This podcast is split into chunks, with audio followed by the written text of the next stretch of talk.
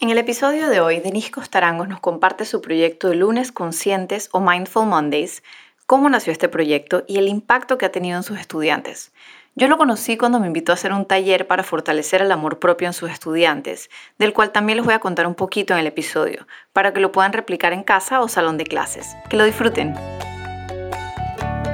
Soy Annie Skilsen y este es mi podcast, un espacio para aprender juntos de crianza y aprendizaje con intención Sentimos pasión por formar ciudadanos del mundo despiertos, conscientes, íntegros, resilientes, entre tantos otros valores y herramientas para la vida.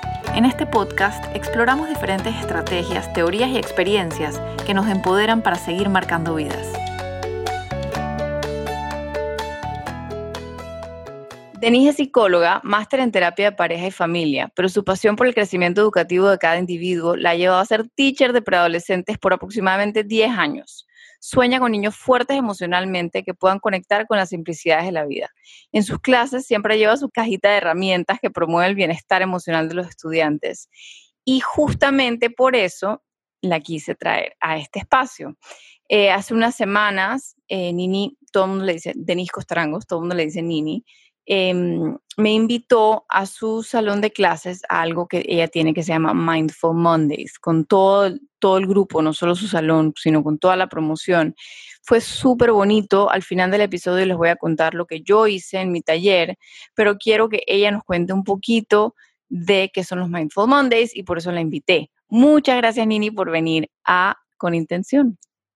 Ani, muchísimas gracias por invitarme. Eh, es una oportunidad única porque realmente se abre un espacio grande para poder ayudar a muchas personas y, que escuchen eh, abiertamente a distintas perspectivas, ¿no? Em, así es que, bueno, no sé, ¿quieres que te cuente un poquito de los Mindful Mondays? Sí, sí, mato por saber, principalmente a raíz de ¿por qué comenzaste los Mindful Mondays? Ok. Em, bueno, hace, yo comencé a trabajar, tengo 10 años trabajando en un colegio privado y comencé cuatro años en primer grado. Eh, en ese tiempo no me dediqué tanto a la parte del bienestar emocional, a la parte socioemocional, pero em, en quinto grado, cuando comencé en quinto grado, me di cuenta de una necesidad muy grande por trabajar con ellos la parte socioemocional. Yo veía niños muy ansiosos, niños muy preocupados por sus notas, eh, niños que no lograban un manejo adecuado en sus emociones. En los recreos salían despepitados, sin perdiendo el control de sus propios cuerpos. Eh, habían como muchos incidentes en los recreos interdisciplinarios, eh, incluso cuando los poníamos en grupo a trabajar, algún trabajo en equipo, eh, para poder resolver conflictos o simplemente decidir quién iba a ser el líder de grupo, eso era una dificultad para ellos. La pierden. Entonces, entonces grave, nos damos cuenta de una necesidad muy grande a nivel socioemocional y por eso surge la idea de los Mindful Mondays, eh, he recibido varios entrenamientos eh, aportados por el colegio y este último, eh, que, no, que, que, fue personal mío, y bueno, todo se va ligado hacia la parte mindfulness, hacia poder lograr como una actitud abierta con los niños, una actitud que sea menos juzgadora, para como que bajarles ese, e, ese, ese nivel, esas ansiedades, ¿no? Em, entonces, bueno, te cuento un poquito de qué se trata. Eh, se trata más que nada como de trabajar, eh, trabajar en grupo, ciertas destrezas, ciertas habilidades eh, que promuevan el trabajo en equipo, que ellos puedan sentir empatía, que promuevan una conciencia social, que, que, ellos puedan como apreciar la diversidad. Y algo que, que en un momento escuché en uno de tus podcasts, eh, de alguna de las invitadas que trajiste eh, sobre apreciar la diversidad, de que todos somos diferentes. Y eso es realmente lo que buscamos dentro de ese espacio, dentro de esos Mindful Mondays, promover siempre que todos somos distintos. Y por esa misma razón de que, de que todos somos distintos, debemos de aceptarnos, debemos de respetarnos, eh, pero eso no se logra, Ani, sin que ellos puedan llevarlo primero a uno, a, uno mismo. Claro, el, autoconocimiento. O sea, si yo no me acepto a mí, yo no voy a aceptar la diferencia entre los de los demás. Exactamente, ¿no? Y ser como autoconscientes de, de, nuestras emociones, de que ellos puedan identificar sus fortalezas, de que identifiquen cuáles son sus debilidades, eh, siempre y cuando ellos lo internalicen primero ellos como personas o tú misma como persona, eh, y entonces tú puedes eh, llevarlo hacia afuera, ¿no? Entonces ahí es donde, donde venimos hablando de una humanidad compartida que eso lo aprendí en mi último seminario. En el último seminario que tomé, de, que fue de autocompasión, lo tomé con María Eugenia de Spain, excelente. Eh, María Eugenia nos habla sobre eh, Christine, eh, él se llama, ella se llama eh, Christine Neff. Igual yo les voy a poner el link y todo en el blog, o sea, todo lo del curso y todo lo demás, o sea, para que el que lo quiera buscar lo pueda encontrar. Ok, bueno, eh, y eh, ella habla sobre la humanidad compartida, entonces eh, me parece eso súper importante y lo he logrado. Puede ser que ya lo, ya lo había puesto en práctica con los, estudiantes, pero no tenía un nombre, ¿no? Entonces, el hecho de llamarlo humanidad compartida lo hace ver como que, ok, todos estamos pasando por alguna situación en nuestras vidas. No te hace entender a ti eh, tú no estás sola en este mundo. Entonces, te pongo un ejemplo. Estamos ahorita mismo pasando una cuarentena y puede ser que tú estés mal eh, o yo esté mal económicamente. El hecho de internalizar a sentir una humanidad compartida, eso te lleva como que no estoy sola, de que estoy pasando por un modo difícil. Entonces, llevándolo un poco a los adolescentes, a los preadolescentes, ciertamente porque están en quinto grado, lo que yo trato es de que ellos puedan eh, entender de que todos estamos pasando por estas situaciones. Entonces, al inicio, cuando estábamos dentro del salón de clase, ciertamente era mucho más fácil, era mucho más eh, llevadero poder compartir con ellos, abrazarlos, eh, estar, estar ahí, estar Ahorita que estamos durante la cuarentena, llevarnos a entender que su tanita está mal por esto y puede ser que la otra persona compartiendo su punto de vista también está mal por esto. Entonces puede ser que ahorita mismo eh, su tanita está diciendo que ella se siente triste porque no ha podido ver a su abuelita. El hecho de que su Tanita se sienta triste porque no está pudiendo ver a su abuelita y lo pueda expresar, y el otro lo pueda escuchar, el otro puede entender que él también está pasando por esa misma situación. Que también es el poder del yo también, que es algo que hablamos mucho, que es el poder del yo también, o sea, ese sentir que, que, que, que, ah, wow, ah, no soy la única, como cuando en la comedia algo nos da risa, porque es como que, ah, a mí también me pasa eso, es, ese, ese valor, eso es, es, el valor de, sí, de la humanidad, es, la humanidad compartida. exactamente, es que ponerle el nombre para mí fue como increíble, o sea, en ese momento cuando en el seminario me dijeron humanidad compartida, eso fue como un boom, dije, ay, ya le puse nombre a algo que quizás sí, se había aplicado en algunas ciertas otras cosas, pero, pero ponerle un nombre te hace como ponerle un lugar, eh, eh, un, lugar un poco más cómodo, quizás eh, que uno pueda entender que, bueno, todos estamos compartiendo distintas situaciones, quizás tú esta, pero yo esta otra, ¿no? Y estamos viviendo un momento quizás tú tengas un momento difícil algún día, y, pero también tengo momentos felices, ¿no? Entonces, bueno, se trata un poco de eso. Em, entonces, bueno, ahí iba llevándote a lo que hacemos de traerlos a, eh, traer a los niños como a, concientizar, a, su autoconciencia, a reconocer sus, sus emociones, a reconocer sus eh, fortalezas y, sus debilidades. Eh, Y una, y una de las cosas que yo trato de, de trabajar mucho con ellos es de reconocer que no todos somos perfectos y que, y que, nos, que tienen muchísima presión. O sea, yo eso he visto, que tienen mucha presión. O sea, tienen unos estándares muy altos, especialmente en un ambiente académico tan exigente. Em, el común denominador entre las familias es que tienen una presión por unos estándares, el, el, fútbol, el ballet, el no sé qué, o sea, el hacer los estándares, el checklist es extenso y abrumador.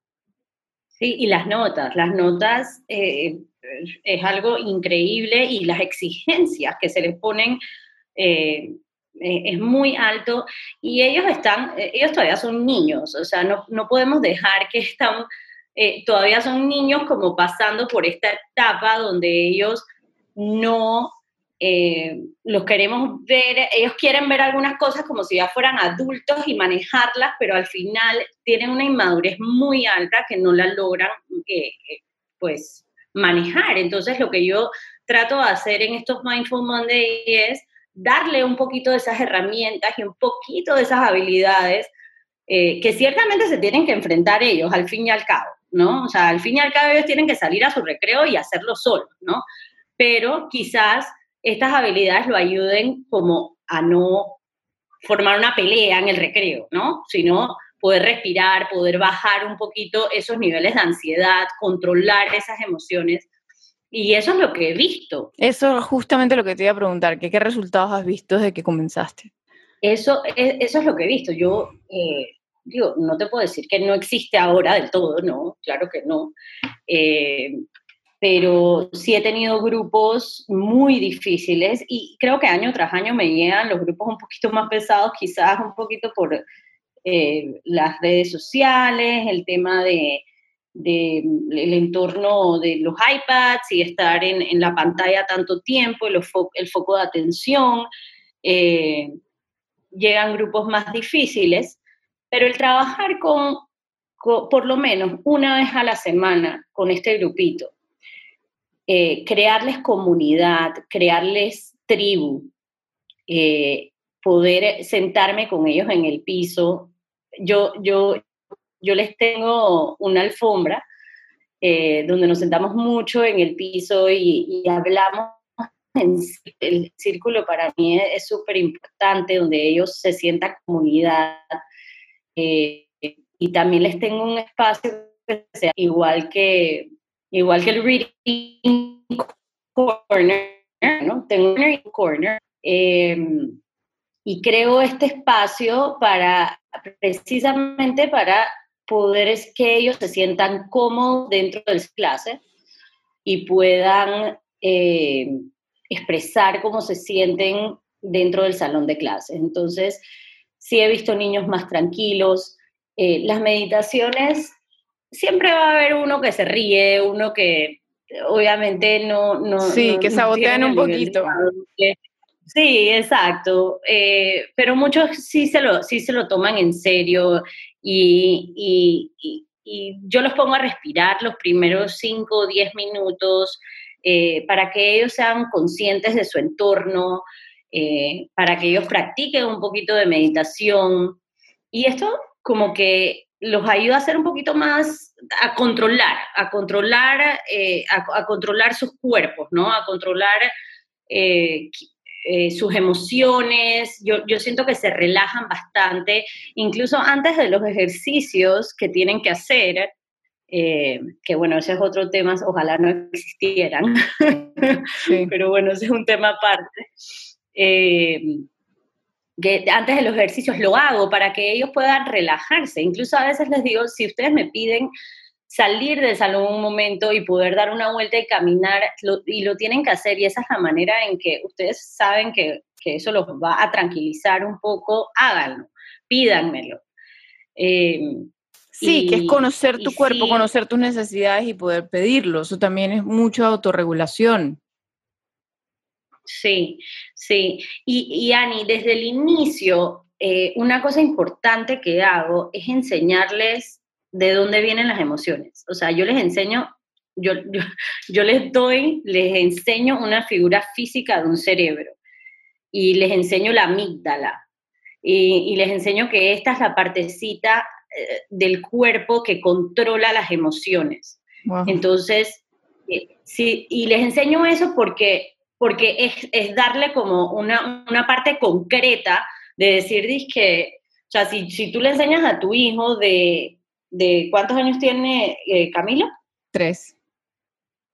Tres. Si tú le enseñas a Camilo una, un cerebro físico, y le, enseñas aquí en esta parte está tu amígdala y esa es la parte que controla si te da rabia, si te da...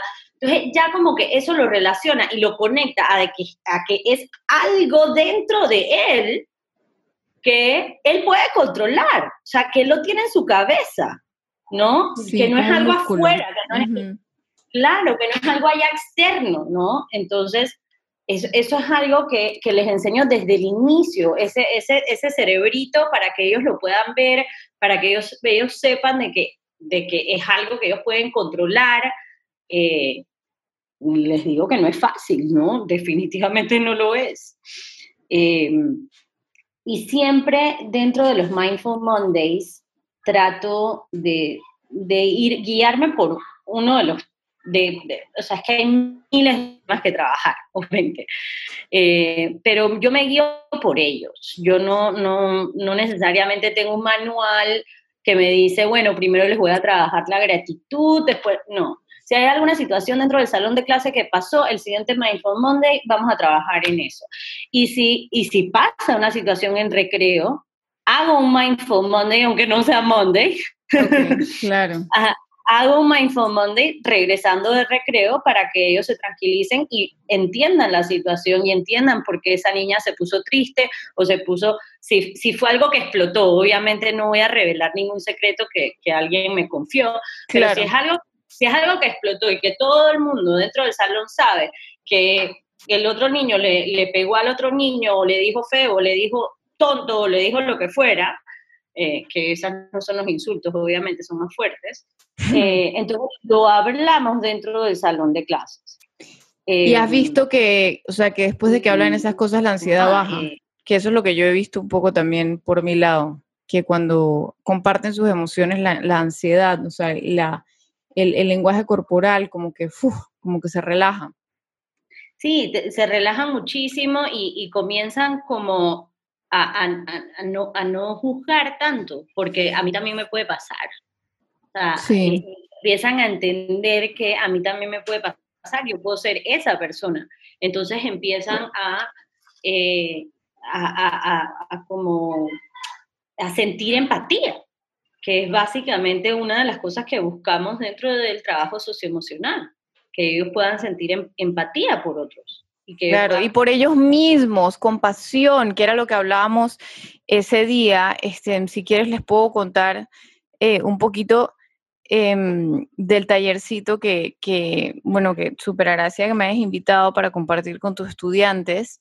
Básicamente... Te venido. Bueno, fue súper lindo, a mí me encantó porque la idea y la conversación surgió a partir del episodio 2 de este podcast que estuvo Diana Esquivel y que Diana da el ejemplo de una paciente, em, eh, una niña que, va a su consulta y que em, le dice que ella no tiene amor propio. Bueno, vayan y escuchen el episodio porque es, muy bueno. Ese es el termo, ¿verdad? No, e, era el ejemplo de, era el ejemplo de que de una paciente de ella que decía que, que cuando eso pasaba ella se odiaba. Entonces, ya, ya, ya, sí, sí. Ajá, entonces como que Diana le lleva a entender que cuando tú amas a alguien, o sea, por ejemplo, le pone el ejemplo de la mamá y tal, y, entonces así, o sea, no importa qué haga, yo la voy a amar. Entonces como que eso es el amor verdadero. O sea, cuando uno tiene amor verdadero, uno ama, o sea, obviamente uno se enoja aquí y allá, pero uno no deja de amar. Entonces, el taller que hicimos básicamente fue, era como, era un, eh, era un PowerPoint que, se iban descubriendo como que diferentes pedazos. Entonces ellos iban haciendo un dibujo. Y el primer dibujo lo que tenía era que primero preguntaba como que una persona que amas así incondicionalmente, em, que amas mucho, mucho, y esa persona va en el centro. Entonces después ellos iban describiendo como preguntas como ¿qué amas de esta persona? Em, si esta persona dejase de, hacer estas cosas, o dejase de tener estas cosas por cualquier razón, ¿la dejarías de amar? Entonces, bueno, la mayoría obviamente puso que no, o sea, que, que, sí, que la seguirían amando, ¿no? Entonces luego como que, ¿qué pasaría si alguien ofende a esta persona o le hace algo malo? Entonces, no, que la defendería y tal, y, y bueno, le diría que eh, dijeron cosas súper lindas. Después decía como que, em, ¿cómo, ¿cómo es que esa persona sabe que tú la amas? O sea, ¿cómo le expresas? ¿Cómo le manifiestas que tú amas a esa persona? Y después preguntaba, ¿esa persona sabe que tú la amas? Entonces, sí o no, la mayoría decían que sí. Y luego decía como que, este, ¿cómo le vas a demostrar a esa persona que tú la amas? Entonces, X o Y cosa, ¿no? Entonces, después les pedí un post-it poner su propio nombre y poner el nombre encima. Entonces les pregunté como que ustedes se aman a ustedes mismos con la misma fuerza con la que ustedes aman a, esta persona. Y es muy importante que sí, porque ustedes se tienen a ustedes mismos por el resto de su vida y se tienen que cuidar con la misma fuerza. Entonces luego hicimos todo el ejercicio de vuelta, pero con el nombre de ellos al centro. Entonces era cuáles son las cosas que amas de ti. Entonces luego, en vez de preguntar si sí o si no, se, a manera como que poner como una oración en la que ellos se prometen a ellos mismos amarse sin importar qué. Entonces luego como que, ¿cómo te defenderías si alguien ¿sabes? Como que aprender a poner esos límites es una parte importante de ser leal a sí mismos. Y así sucesivamente, cómo se demuestran cariño, cómo son fieles. Y fue súper lindo porque algunos decían, ¿te acuerdas, Nini? Que decían como que, mi mamá me dice que, dice que mi mamá me dice que ella tiene, necesita su espacio para ella y que esa es su manera de cuidarse a ella misma. Y, y, eh, y sí, me pareció increíble eso, porque realmente ese es el ejemplo perfecto para decir, eh, mamá se cuida, yo me tengo que cuidar también. Yo también soy persona, yo también soy un individuo que necesita cuidarse. Y Ani, a veces no nos damos cuenta tan duro que nos damos. O sea, nos, damos, durísimo. O sea, la autocrítica es una cosa increíble. Horrorosa. Y, los niños, y los niños peor. O sea, a veces es, eh, es una cosa, eh, hasta los más chiquitos comienzan a llorar por estas cosas que, que, lo hice mal, lo hice mal, lo hice mal, lo hice mal, porque me salí de la línea. Salirse de la línea es lo más increíble que hay. Sí, sí. Sí, y nos hablamos muy feo enfrente de ellos. Por ejemplo, yo tengo esta, este tic que siempre digo, es que, ay, no, que, ay, fui una tonta.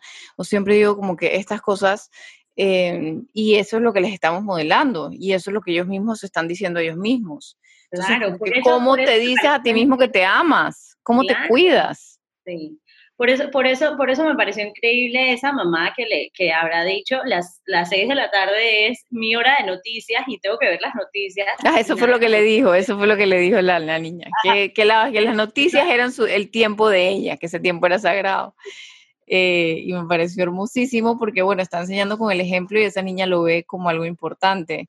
Eh, y la verdad que después me mandaste una foto de una niña, el dibujo de la niña y como que, ¿sabes? Ese pledge a ella misma de, darse su lugar, de poner límites, de, de, quererse a sí misma.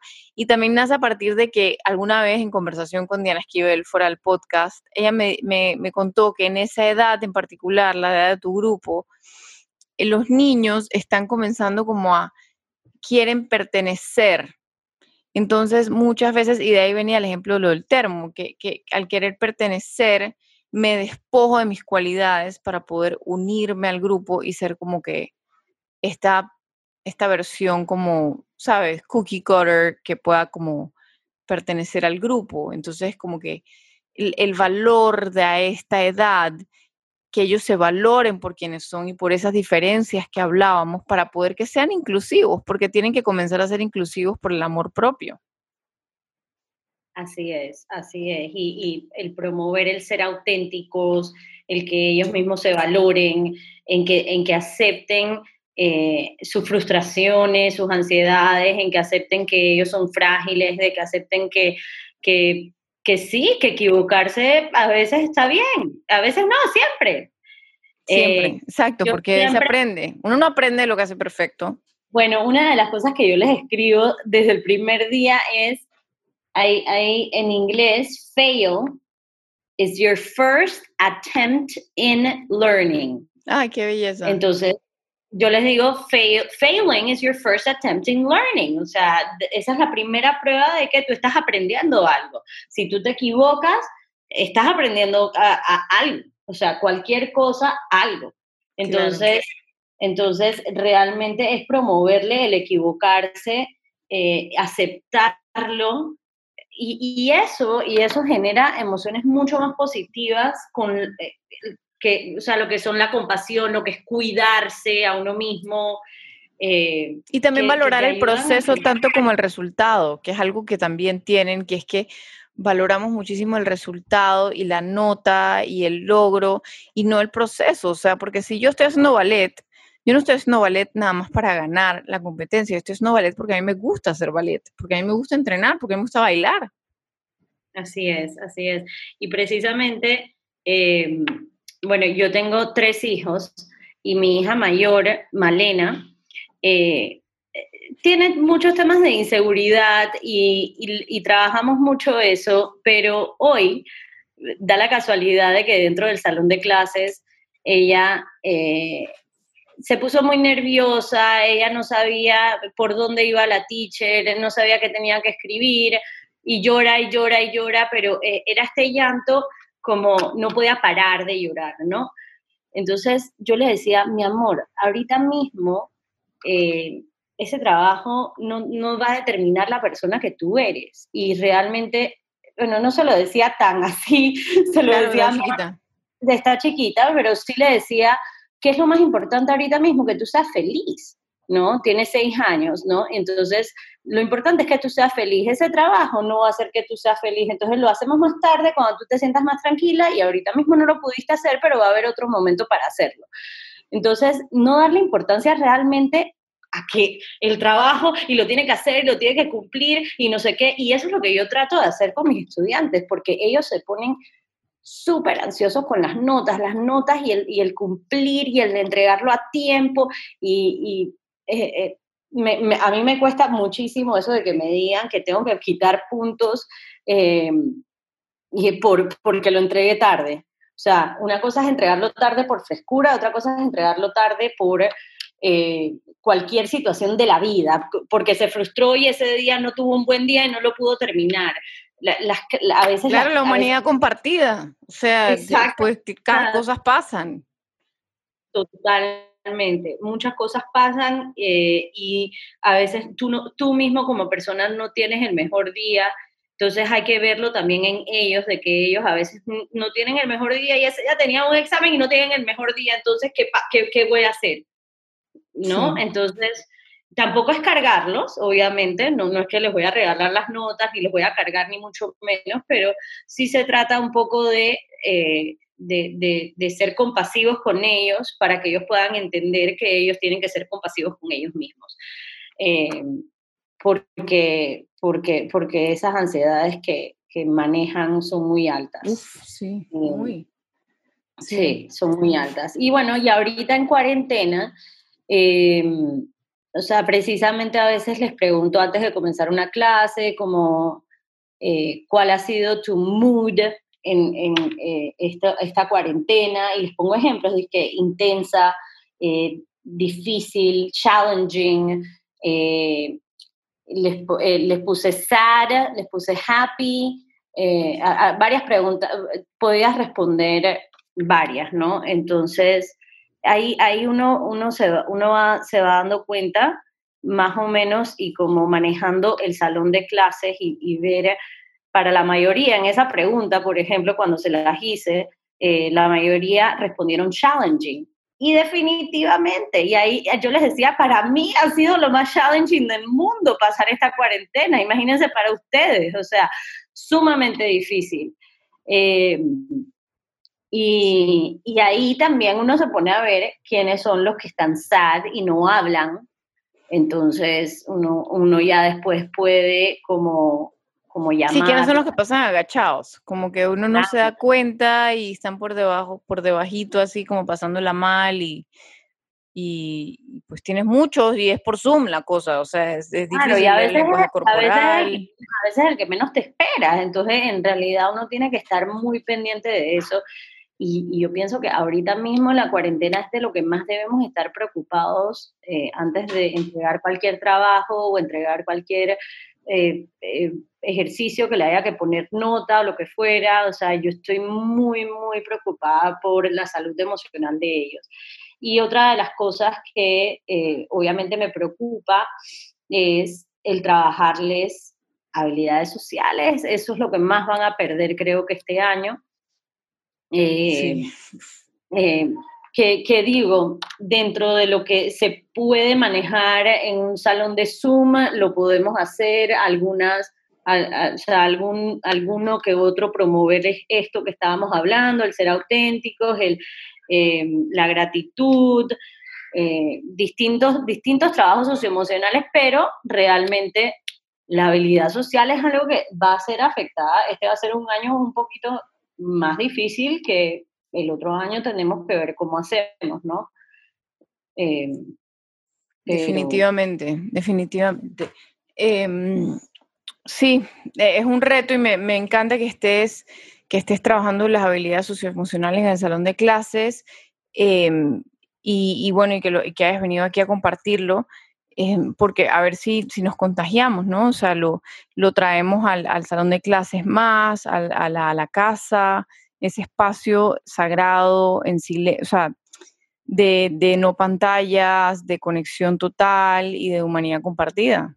O sea, porque se, puede dar en todas partes, no tiene que ser solo en el salón. Definitivamente, y yo creo que este espacio se abre eh, para las teachers, que podamos, eh, la teacher que lo esté escuchando, que pueda tomar esta recomendación mía y tuya como algo que yo también lo puedo aplicar. No significa que porque yo soy psicóloga, eh, yo soy la única que lo puedo aplicar, simplemente estamos hablando de habilidades aprendidas que uno puede manejar y, y uno es docente y uno puede enseñar, ¿no? Eh, y, preocuparse por eso. Y también como madre y como padre, tomar ese espacio de almuerzo, de desayuno, el espacio que estén tomando juntos en familia, para que sea un espacio de hablar. Eh, yo me acuerdo, una de las cosas que surgen en estos Mindful Mondays es cuando ellos me comienzan a contar de las cosas que odian que sus papás hagan. Dije, dije, teacher, teacher, yo odio cuando estamos en una mesa y comienzan a hablar como si yo no estuviera ahí. Dije, es que él, él el otro día, eh, cuando estaba chiquito, se hizo pipí en los pantalones y no sé qué, y, y el niño ahí sentado, pero no, uno no se da cuenta. Sí. Uno no se da cuenta, ¿no? Entonces, eh, son cosas que surgen y, como que hay que prestarle atención.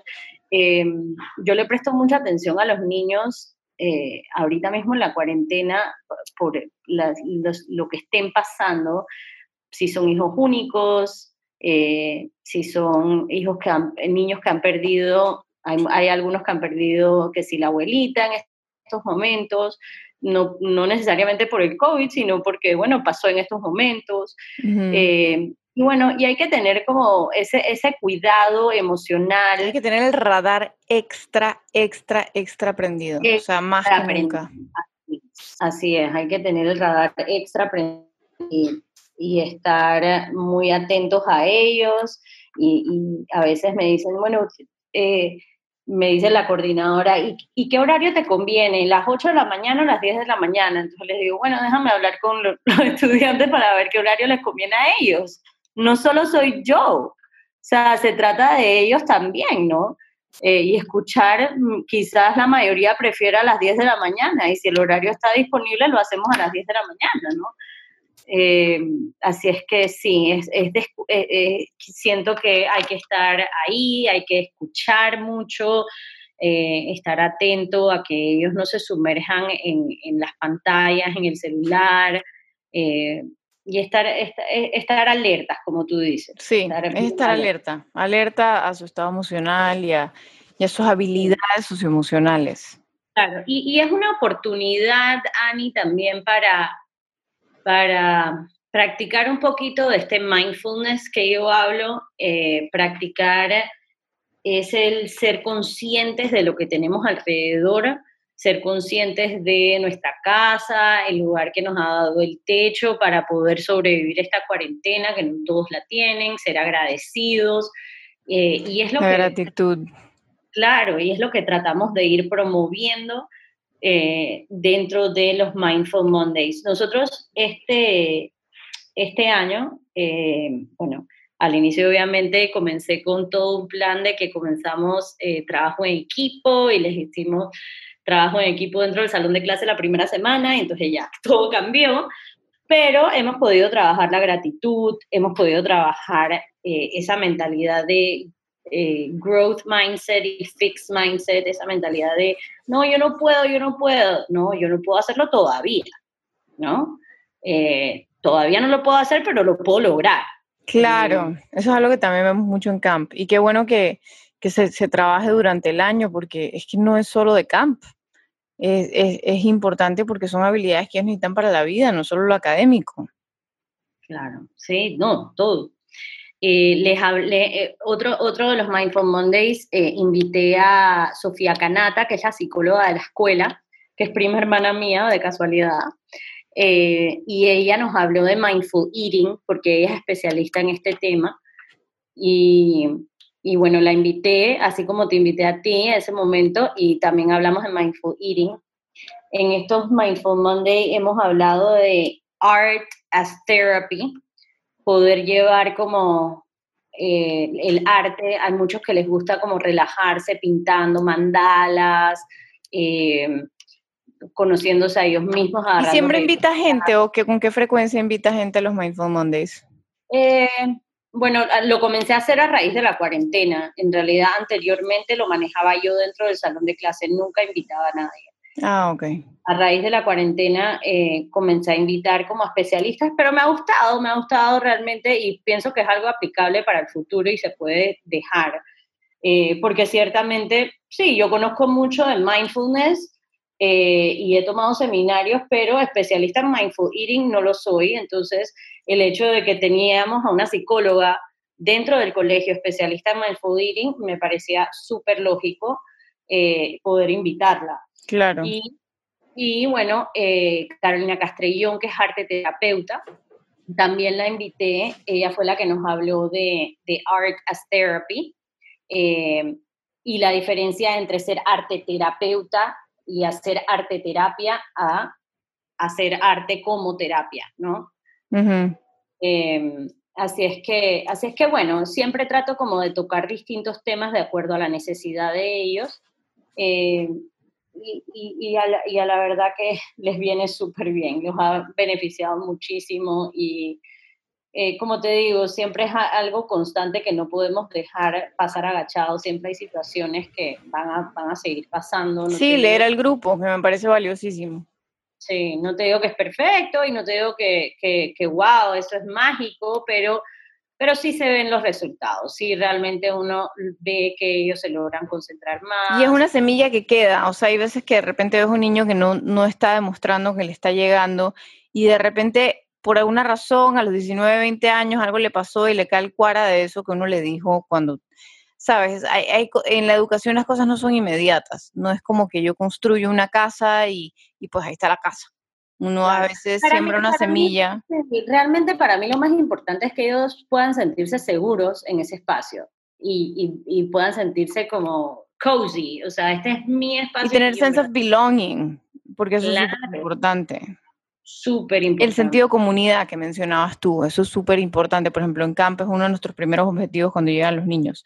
Generar un sentido de comunidad, porque al generar un sentido de comunidad puedes trabajar respeto, puedes hacer prevención de bullying, puedes hacer una serie de cosas partiendo de ese sentido de comunidad. Así es, así es. Crear, eh, en, algún seminario, eh, el, el seminario de Educamente, nos hablaron mucho sobre crear tribus ¿no? Eh, entonces, eh, es más que nada eso, pues como poder que ellos, que ellos se sientan partes de este grupo, que ellos trabajen en equipo y, y, se, y se, sientan tranquilos y, y, pues que todos estamos pasando por distintas situaciones que nos hacen eh, frágiles y tenemos que cuidarnos y tenemos que cuidar de uno mismo y ser autocompasivos. Qué bueno. Bueno, Nini, muchísimas gracias por haber venido. Em, de verdad que es súper valioso esto, creo que es algo que es sumamente replicable y, e importante. Mil gracias a ti, Ani. La verdad que sí, siento que es una necesidad muy grande que, eh, así mismo como dices, replicable y te felicito un millón por este espacio. Eh, nunca he sido de escuchar podcast y la verdad que desde que abriste el tuyo he comenzado a, escuchar más y a meterme en este nuevo mundo y, me ha encantado. Es maravilloso, te vas a encontrar unas cosas divinas. Así que bueno, nada, yo les voy a dejar em, todo lo que recomendó Nini, eh, los cursos, eh, todo lo que ella recomendó lo voy a poner en el blog post eh, y lo pueden encontrar ahí. También les voy a compartir el email de Nini por si quieren contactarle y hacerle alguna pregunta sobre sus Mindful Mondays. Em, así que yo estoy segura que ya está la orden para cualquier pregunta que tengan. mucho gusto, siempre. Súper. Ok, súper. Gracias, Ani. Un abrazo. Gracias por escuchar mi podcast. Recuerda que después de cada episodio puedes encontrar en mi blog todos los detalles con links a las recomendaciones, libros y contactos. Si te interesó este tema, sígueme en Instagram en ani.esc o directamente en mi página aniesc.com, donde publico más sobre educar, formar y vivir con intención. También me encanta que me escriban con sugerencias de entrevistas o con algún tema del que quieras aprender más. Y si te gustó este episodio, suscríbete y déjame una reseña. Con tus comentarios me ayudas a que más personas escuchen este podcast. Hasta la próxima.